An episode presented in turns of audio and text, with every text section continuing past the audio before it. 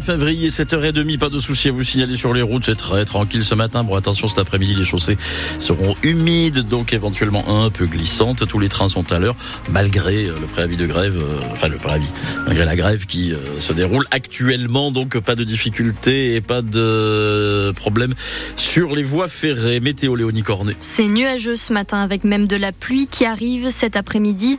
Les températures sont en baisse avec des maximales entre 11 et 12 degrés dans l'Hérault.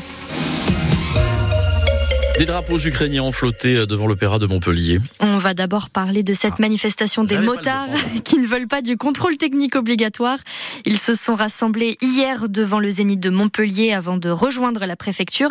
C'était d'ailleurs très compliqué de circuler sur l'avenue Pierre Mendès France.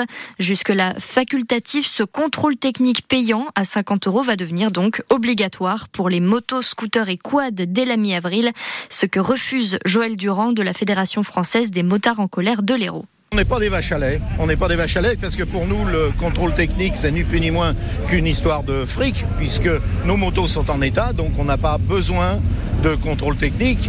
Tout le monde nous dit, mais tu risques rien, tu t'en fous, ta moto est en état. Eh bien, justement, justement, c'est parce que ce contrôle technique n'est qu'une histoire d'argent pour euh, enrichir ou tout au moins augmenter le chiffre d'affaires des contrôleurs. Et ça ne sert à rien, puisque le- l'Europe voulait de la sécurité pour les usagers fragiles. Nous sommes usagers fragiles.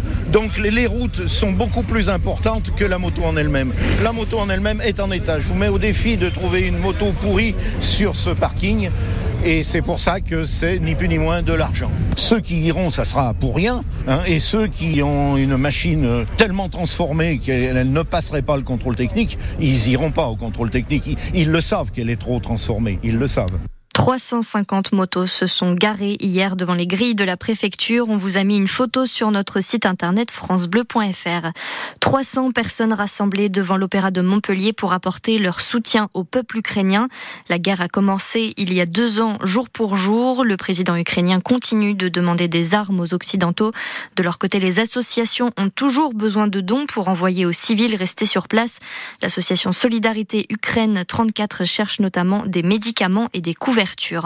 Ils étaient 200 hier à Montpellier pour demander un cessez-le-feu à Gaza. Rassemblement organisé tous les samedis depuis le mois de novembre après l'attaque du Hamas le 7 octobre dernier. Une autre manifestation a eu lieu hier à Béziers. Emmanuel Macron accueilli sous les huées au Salon de l'Agriculture à Paris. Bousculades, insultes, en tout, six personnes ont été interpellées hier. L'ouverture du salon a dû être reportée d'une heure et demie et même après ça, tous les stands n'étaient pas accessibles. Emmanuel Macron a pu échanger avec des représentants syndicaux. Il souhaite mettre en place des prix planchers pour, dit-il, protéger le monde agricole. On a entendu des coups de feu dans le centre-ville de Sète vendredi soir. Des impacts de balles ont été retrouvés sur la porte d'un appartement près du commissariat. Par chance, le logement était vide. La police recherche toujours le ou les responsables. Les rugbymen du MHR enchaînent contre Bayonne. Victoire 28-23 hier après-midi pour la 16e journée de top 14. Deux succès de suite après l'énorme coup face au Racing le week-end dernier. Le match n'a pas été totalement maîtrisé, loin de là, mais l'essentiel, c'est de gagner, estime le coach Patrice Colazzo. Quand vous faites une grosse perf, il faut pouvoir aussi euh, derrière euh, euh, valider. On a validé comptablement.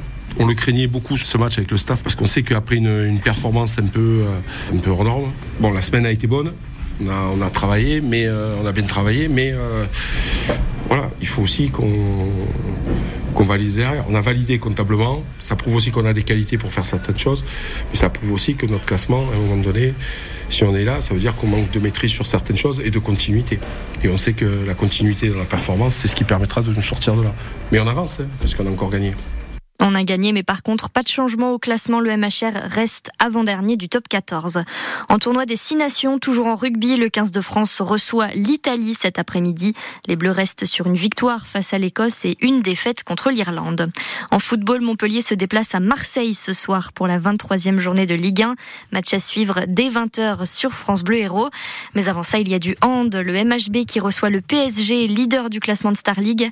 Les handballeurs montpelliérains sont troisième, coup d'envoi 16h à la Sud de France Arena. Et puis c'est une première depuis 1997. L'équipe de France masculine de tennis de table se qualifie en finale des championnats du monde. Portée par les frères montpelliérains Alexis et Félix Lebrun, elle affronte la Chine tout à l'heure à midi depuis Busan en Corée du Sud.